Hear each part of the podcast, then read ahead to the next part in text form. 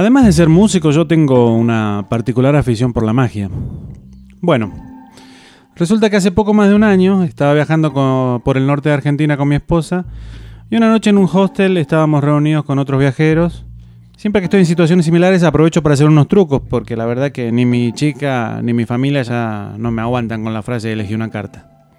Bueno, hice unas cosas con cartas, qué sé yo, y después hice una rutina de mentalismo que me salió bastante bien. Nos reímos un rato, tomamos unos vinos, qué sé yo. La cosa es que en el grupo había una chica que se quedó completamente impresionada y tratando de buscar una explicación sobre lo que yo había hecho. Y nada, las explicaciones que daba eran tipo energía vital, poderes de la mente, canalizar la energía del universo, qué sé yo. En realidad no hubo nada de eso. Lo que hago con ese truco no se los voy a decir ni en pedo. Pero lo importante de esta anécdota es entender que es muy fácil ser engañado y que hay que estar alerta contra posibles estafadores. Soy Maxi y hoy les voy a hablar un poco sobre los videntes.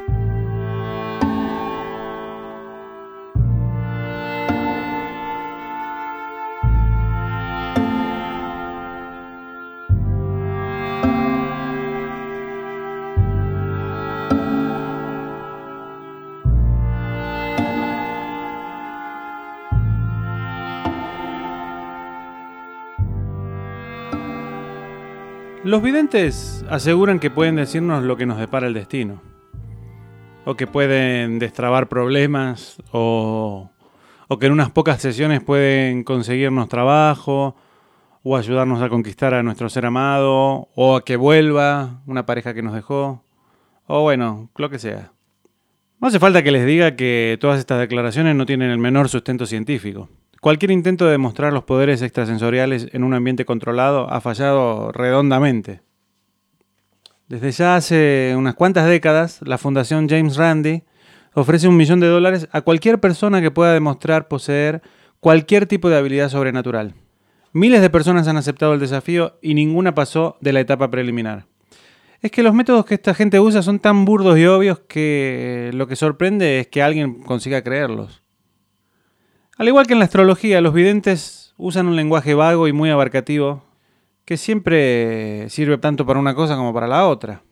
Miren, por ejemplo, esta predicción del vidente Reinaldo dos Santos.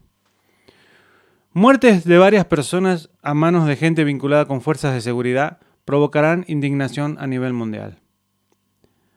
Aunque no lo crean, esto fue tomado por muchos como un presagio del hundimiento del submarino argentino Ara San Juan. Lo curioso es que esta predicción dice que las muertes son causadas por gente de las fuerzas de seguridad y no que los muertos son gente de las fuerzas de seguridad. La cosa es que sin hacer mucho esfuerzo consigo recordar por lo menos cinco casos de muertes de personas relacionadas a las fuerzas de seguridad en 2017. Es como decir que para el 2018 veo pelotas de fútbol tocando redes y que harán feliz a una nación entera. Calculando que en el 2018 se va a jugar un campeonato mundial de fútbol, y que, bueno, no sé, ya me entendieron lo que quiero decir, ¿no? Los videntes tiran predicciones generales sobre el país o sobre las personas que no están en su presencia, porque la verdad que no les queda otra. No les queda otra que pescar con una red de arrastre. Sí o sí tienen que tirar algo lo suficientemente grande como para que le pegue a alguien. En cambio, los videntes que tratan con gente a nivel personal tienen más herramientas. Además del lenguaje vago, usan técnicas como la de la lectura en frío. La lectura en frío es como se conoce a un conjunto de técnicas que se usan para obtener información de una persona. Lo primero, claro, es la observación. Viendo cuidadosamente a una persona, se puede saber su sexo, obvio, edad aproximada, gustos en cuanto a vestimenta, se puede saber si alguien se importa o no con el aseo y el cuidado personal. Si es una persona con un sobrepeso importante, se puede inferir que le gusta bastante comer. Si usa alianza, es muy seguro que sea casado, aunque pueda ser viudo también. Si es un hombre medio petizo y usa zapatos con plataforma como Tom Cruise, es probable que esté obsesionado con su altura. Si es una persona extremadamente musculosa, eh, es seguro que le gusta hacer ejercicio. Todo esto y mucho más se puede saber observando cuidadosamente a una persona. Pero eso es solo el comienzo. Los expertos en la lectura en frío pueden leer el lenguaje corporal del cliente y así pueden ir calibrando las predicciones. Por ejemplo, el vidente le dice, usted tiene un problema amoroso y ahí ve que hay un gesto de molestia del, cliente. Entonces el tipo dice, no, no, pero no es nada grave. Y ahora nota otro gesto expectante del sujeto. No, a ver, a ver, déjame ver. No, sí, es algo grave. Eh, bueno, vamos a ir trabajando en eso. Solamente leyendo las reacciones de la persona ante lo que vamos diciendo, pueden ir eh, acertando mejor el, el camino, ¿no? Los adivinos siguen así tirando flechazos para todos lados y agarrándose de los cuestionables aciertos que estas reacciones de los clientes les dan. A veces dicen cosas del estilo de... Estoy sintiendo electricidad. ¿Tu padre murió por causa de la electricidad? No. Y, bueno, entonces tuvo algún incidente eléctrico en su vida? No. ¿O te quedaste con algún aparato eléctrico de tu padre después de que él murió? Sí. Ah, bueno, fíjate que hay algo raro en ese aparato. O tu papá quiere que lo muevas de lugar. O cualquier sanata de esas.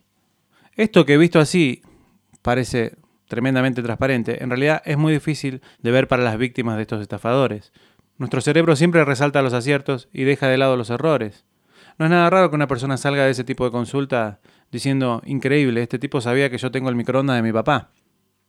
Después, claro, nunca faltan los comentarios aduladores, que siempre son vistos como aciertos, obvio. ¿A quién no le gusta que le digan que es una persona genial? Y claro, el clásico positivo negativo, o sea, usar frases con un enunciado y con su opuesto. Qué sé yo, por ejemplo, yo podría decir que pareces tranquilo y hasta tímido, pero cuando te abrís podría ser el centro de atención de una reunión. Básicamente, el profeta en cuestión tira una frase que generalmente se amolda más o menos a lo que la observación le dice sobre la persona. Y automáticamente le agrega el opuesto. Y siempre uniendo los dos con algo positivo, un sentimiento o algo positivo o un halago. Nunca van a decir, eh, te gusta ayudar a los otros, pero como en realidad sos una persona de mierda, en tu interior sabes que no te gusta para nada hacerlo. Para mí los peores, los más chantas, son los que salen en la tele y tratan de leer a una tribuna entera. Una tribuna llena de gente diciendo cosas del estilo de estoy sintiendo un nombre que empieza con F. O alguien aquí perdió un familiar. O ¿por qué me viene la palabra infarto? La verdad es que si estás frente a un grupo grande de personas, siempre va a haber alguien con un nombre que empieza con F o, con un o que tenga un familiar con el nombre que empieza con F o alguien que perdió un familiar, o alguien a quien la palabra infarto le resulte particularmente importante. Del mismo modo, también siempre va a haber alguien que tenga ganas de cortarse el pelo o con dos medias de distinto color.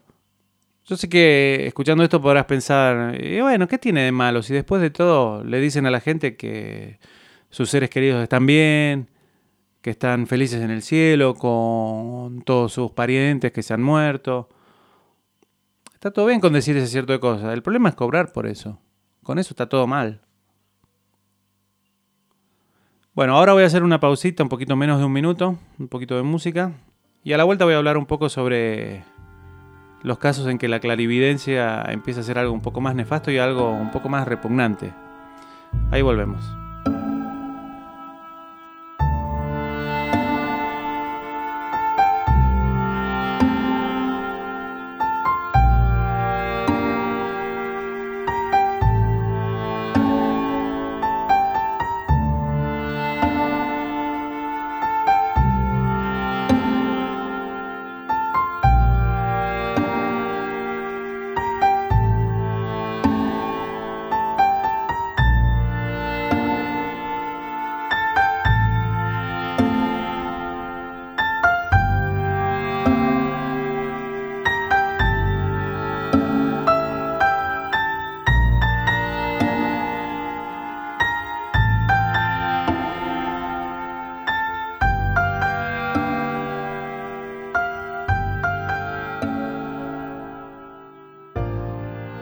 Otro día, no sé, hace un par de semanas, abro el diario para ver qué estaba pasando y, veo la noticia de que un vidente se presentó en la base naval donde estaban acampando los familiares de los marinos del submarino argentino desaparecido.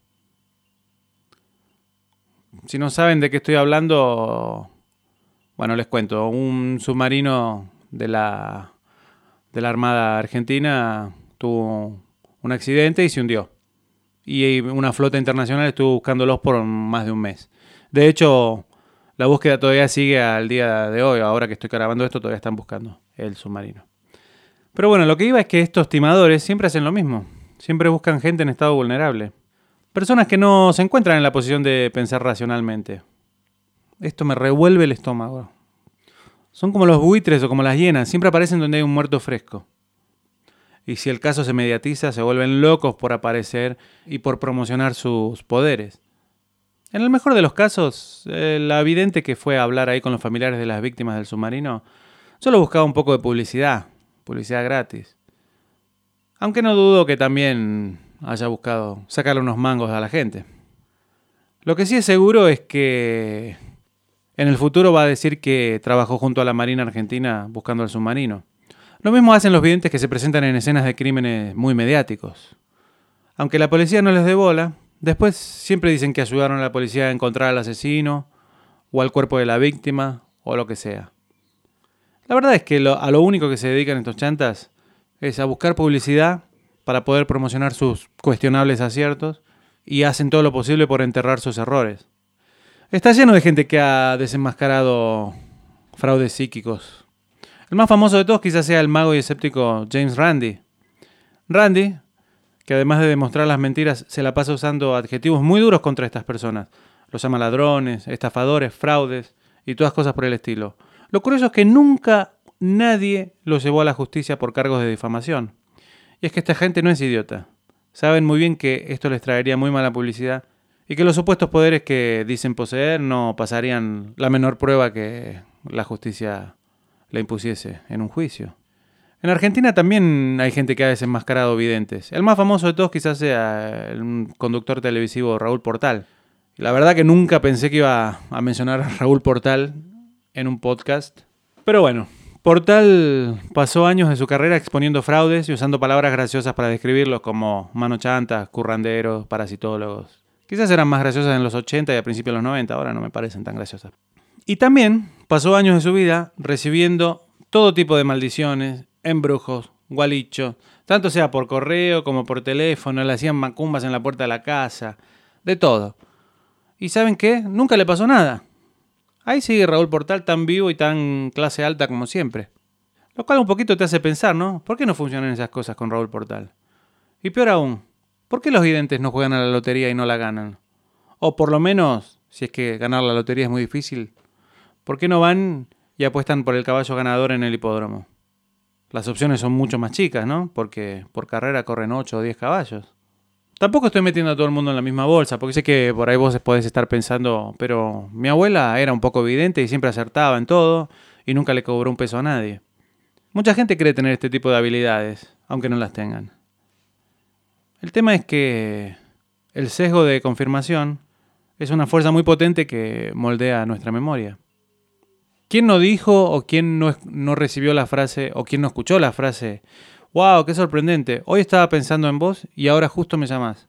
La verdad, yo no sé ustedes, yo pienso en mucha gente a diario. Pienso en casi todos mis amigos todos los días. Mi familia, mis colegas, mi esposa, la familia de mi esposa. Y no es sorprender que alguno de ellos me llame. Nuestra memoria tiende a, dejar de lado todos los días en que pensaste en la persona y esta no te llamó. Porque no había nada interesante para recordar. Y también deja de lado a las personas que nos llaman sin que hayamos pensado en ellas. Porque, ¿qué tiene de especial eso? Últimamente estoy pensando todo el tiempo en el presidente de mi país. Y por más que pienso y pienso, no me llama. Debe ser porque seguro que no soy un profeta. Bueno chicos, esto fue todo por hoy. Nos vemos la próxima. Espero que les haya resultado interesante esta charla y, estén alerta, estén alerta porque hay mucha gente que se va a querer aprovechar de ustedes, especialmente en sus momentos de mayor debilidad. Suerte.